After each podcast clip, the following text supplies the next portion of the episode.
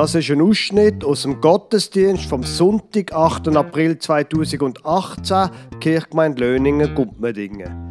Sie hören die Lesung Lukas 24, 1 bis 5 und die Predigt über die Verstehung vom Lazarus aus Johannes 11, beides vom Pfarrer Werner Neff aus Gärchlingen. Was Sie in der Aufnahme natürlich nicht sehen, ist, dass der Werner Neff in der Predigt die Szene mit dem Lazarus gespielt hat. Er ist auf dem Boden gelegen und hat Tücher über sich gelegt.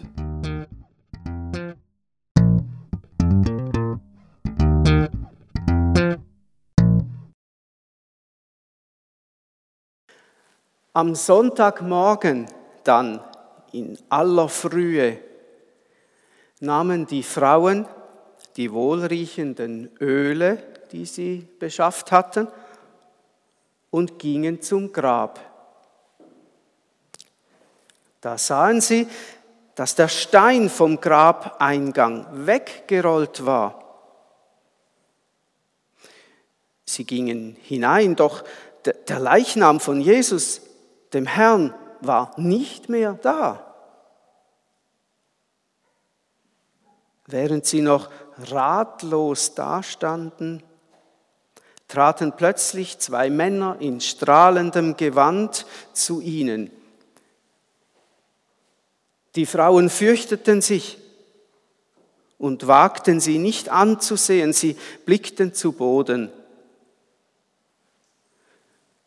Die beiden sagten zu ihnen,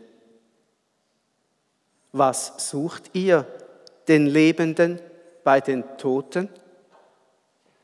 Er ist nicht hier. Gott hat ihn vom Tod auferweckt. Löningen und Gutmadingen haben zusammen etwa 1700 Einwohner. Löningen hat die erste Erwähnung 779 gehabt. Also weiß man von Löningen schon seit etwa 1240 Jahren. Bei Gutmadingen weiß ich es gar nicht. Da kann man dann vielleicht einmal noch neben sagen. Es sind also in, dem, in diesen zwei Dörfern schon ganz viele Leute auf die Welt gekommen. In diesen 1240 Jahren und auch viele Leute gestorben. Und mir ist in dieser ganzen Zeit, in der ganzen Geschichte, wo wir wissen, keine einzige Auferstehung überliefert worden. Also wir haben keine hier zu Löningen. Und das Gächlingen auch nicht. Und das Beringen auch nicht. Ostern liegt schon lang zurück.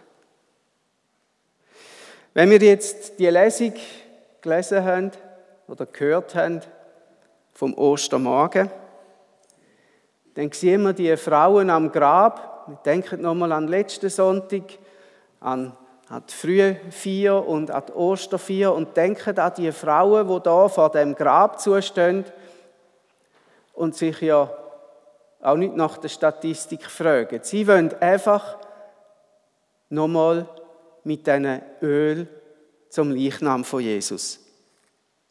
Und wo sie da hören, wo die zwei Männer in diesen leuchtigen Gewändern gesagt haben, da können sie es ja gar nicht recht glauben. Sie springen zurück, sie gehen zurück zu den Jüngern und können es eigentlich alle noch nicht recht glauben. Am Anfang kann man da ja auch nicht glauben, im Prinzip, dass da neben wo tot ist, wieder aufersteht.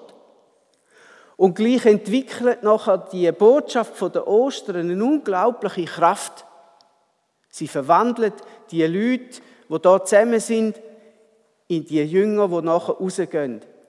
Die Kraft ist so groß, dass sie den heiligen Sabbat, der große Viertag vom jüdischen Volk, umwandelt in Sonntag, den Tag der Auferstehung von Jesus eine ganz große gestalterische Kraft, wo, der, wo das Osterereignis hat, wo unsere Welt immer noch prägt. Das ist die Erinnerung an Ostern. wo schon lange her ist. Die Auferstehung der Toten kommt auch noch an einem anderen Ort vor. Wenn wir nämlich das Glaubensbekenntnis lesen, dann steht da, wir glauben, glauben an die Auferstehung der Toten. Während wir die Ostern hier in der Vergangenheit haben, haben wir in der Zukunft Auferstehung der Toten. Wie die Details dann sind, da müssen wir uns jetzt hier nicht drüber unterhalten. Da gibt es auch verschiedene Ansichten drüber. Aber es steht in der Zukunft auch eine Auferstehung. Und Tod ist nicht tot. Da ist da, wo die Aussage, wo wir die Aussage herhaben, oder da, wo die Auferstehung jetzt uns eben zeigt. Und wir sind jetzt zwischen ihnen, zwischen diesen beiden Ereignissen, zukünftig und vergangen. In dieser Zeit inne dort uns die Bibel nur zwei Tote Auferstehungen oder Auferweckungen überliefern. Beide sind in der Apostelgeschichte, nämlich Tabitha und der Eutychus. Und von toten Auferweckungen oder Auferstehungen in der jetzigen Zeit, da hört man nur gerüchtweise und selten. Wenn wir jetzt nochmal hinter die Ostern zurückgehen und schauen, was denn gesehen ist in der Zeit, wo Jesus gelebt und gewirkt hat, dann ist uns auch, sind uns auch nur drei Auferweckungen berichtet. Der junge Mann von Nein, die kleine Tochter vom Jairus und als drittes der Lazarus. Der Lazarus, das ist eine besondere Geschichte. Im Johannesevangelium im 11. Kapitel wird sie erzählt, ganz ausführlich, wie das da gekommen ist. Der Lazarus ist in Bethanien daheim an einem Dorf außerhalb von Jerusalem, und er hat zwei Schwestern Maria und Martha. Die drei sind gut bekannt mit Jesus. Sie sind befreundet mit Jesus. Sie haben sich gut kennt. Jetzt ist Jesus irgendwo, wie er sie in der Zeit, wo er gewirkt hat, gesehen, am Predigen gesehen. Und da wird der Lazarus krank. Richtig fest krank. Maria und Martha schicken neben zu Jesus und sagen ihm, er soll doch kommen. Vielleicht können ja noch etwas machen. Sie wissen, dass Jesus etwas schon Wunder tun hat. Jesus bleibt aber da, wo er ist. Er konzentriert sich auf das, was er jetzt zu tun hat. Noch zwei Tage lang. Und erst dann macht er sich auf den Weg auf Bethanien. In der Zwischenzeit ist aber der Lazarus gestorben. Jesus ist ja all mit, mit den Jüngern unterwegs, zu Fuß unterwegs, da geht seine Zeit. Und die Leute in Bethanien haben schon gewusst, dass jetzt Jesus kommt und sind ihm entgegengegangen, Maria und Martha und noch verschiedene, die da sind, um den Tod vom Lazarus beklagen. Und sie können vor dem Dorf raus, können zusammen. Und dann gibt es ein großes Gestürm, sie diskutieren miteinander und sie sind alle wirklich erschüttert und traurig und sogar vorwurfsvoll Jesus gegenüber. Also es ist wirklich eine Spannung da drin. Und dann sagt Jesus, ja, und wo ist denn das Grab? Zeigt mir das Grab. Und dann gehen sie miteinander zu dem Felsengrab, das ist eine Gruft, wo man die Toten einfach einlädt. Man dort sie in Totentücher einwickeln und dann einlegen und dann einen grossen Städte vor. Und Jesus und die Leute gehen vor das Grab an und dann sagt er, nehmt den Stein weg. Und er ruft, Lazarus, komm raus. Vor vier Tagen haben sie den Lazarus ins Grab gelegt. Und sie haben ihn eingewickelt in die Grabtücher.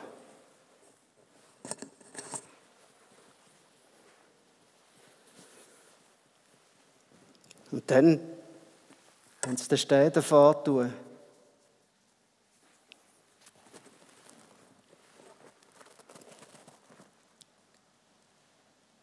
Und jetzt ist mal der Stein weg.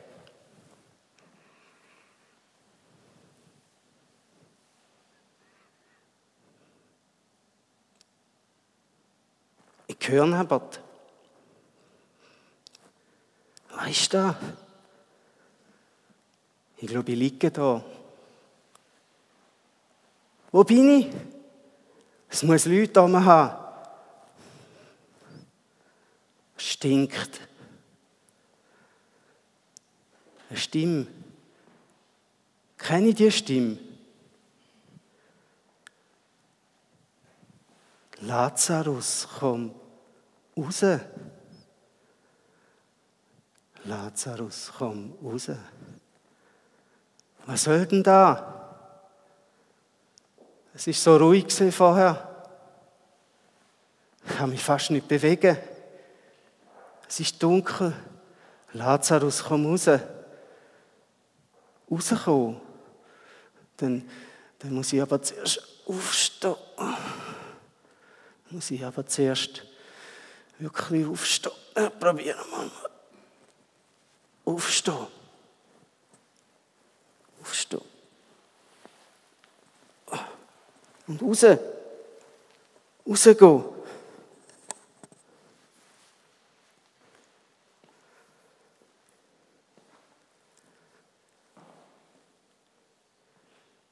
Der Lazarus musste aufstehen,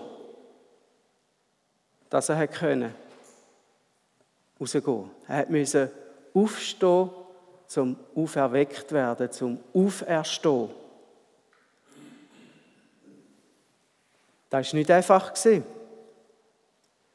Er hat nicht einfach liegen bleiben Aber das Aufstehen war schwer. Er hat ja nichts gesehen.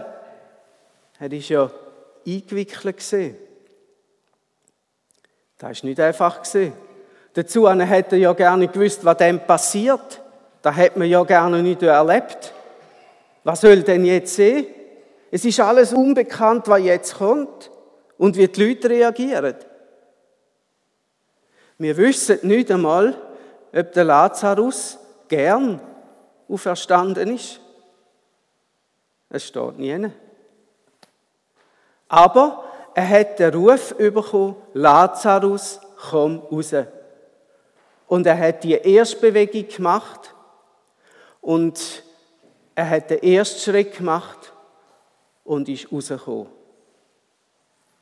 Und da ist er, ein, ist er das Beispiel von, das stärkste Beispiel von der Auferweckung, wo Jesus tun hat. Und wir stehen jetzt in dieser Zeit zwischen der Ostern und der Auferweckung der Toten. Zwischen ihnen. Und ich sage dem jetzt Aufstehungszeit. Nicht Auferstehungszeit, sondern Aufstehungszeit. Da, wo es darum geht, zum Aufstehen. Manchmal kommt es einem ja vor, als ob man halb tot wäre als ob man sich nicht mehr bewegen kann, eingewickelt. Fast so, wie man eingeschlossen wäre. Fast so, als ob man nichts mehr sah. Fast so, als ob man in einem Grab rein wäre. Und dann, dann kommt Mal eine Stimme, die ruft. Peter, stand auf, komm raus. Sarah, komm raus. Kevin, komm raus. Luise, komm raus. Und dann stand auf.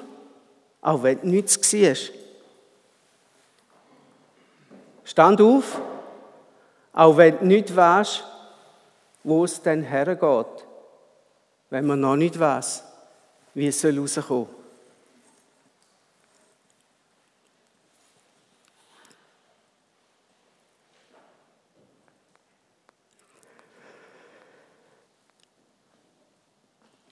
Statistik von Löningen und von Gutmedingen sagt nicht alles. Vielleicht haben wir ja keine Auferstehungen gehabt, aber in diesen 1240 Jahren hat es ganz sicher Aufstehungen gehabt. Solche, wo man eben nicht so sieht und auch nicht erfasst als Statistik. Leute, die am Ende sind und gleich wieder aufkommen. Leute, die von Jesus Kraft bekommen haben, zum Aufstehen und weitergehen. Sei es ein kleiner Weg oder ein großer Weg, ein schöner Weg oder ein strenger Weg. Leute, die fast noch das Grabtuch im Gesicht haben und gleich schenkt Gott ihnen eine Aufgabe, einen Weg, mehr Zeit, das, was es braucht.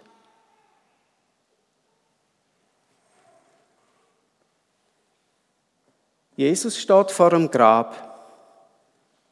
Vielleicht sind wir Zuschauer und schauen dem zu. Vielleicht sind wir im Grab inne. Jesus sagt, nehmt den Stein weg. Und er ruft, komm raus. Jesus gibt Kraft. Und der Mensch macht den ersten Schritt. Amen.